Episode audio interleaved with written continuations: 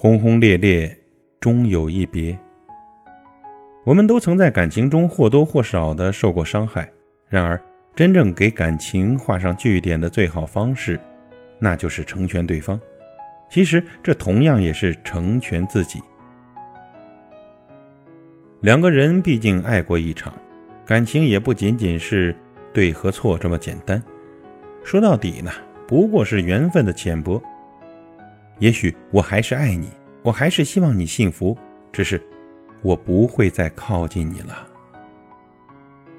曾经啊，我一度不明白，爱本该是自私的，怎么能做到宽容呢？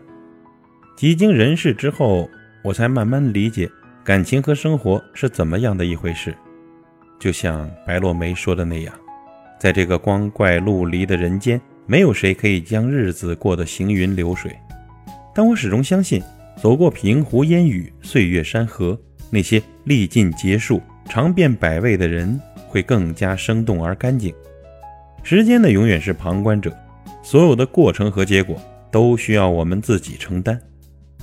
有一天，我们会放下一段过往，明白誓言这种东西只能证明曾经相爱过，却无法判断感情的对错，也会放过对一个人的偏执。明白，每一个人其实都是独立的个体，不能把自己的意愿强加给别人，来试图改变和束缚对方。我们会明白，所有的付出和伤害不会因为感情的没落而不具价值。曾经的付出证明那段美好的时光里两个人相爱过，曾经的伤害让我们在坚强中慢慢的成长，告诉我们爱情并不是想象中的模样。时间让我们放下了偏执，放下了痴缠，坦然的去生活，去成长。而我呢，也会偶尔的想起那些你爱我的、不爱我的瞬间，想起我们曾经的一切。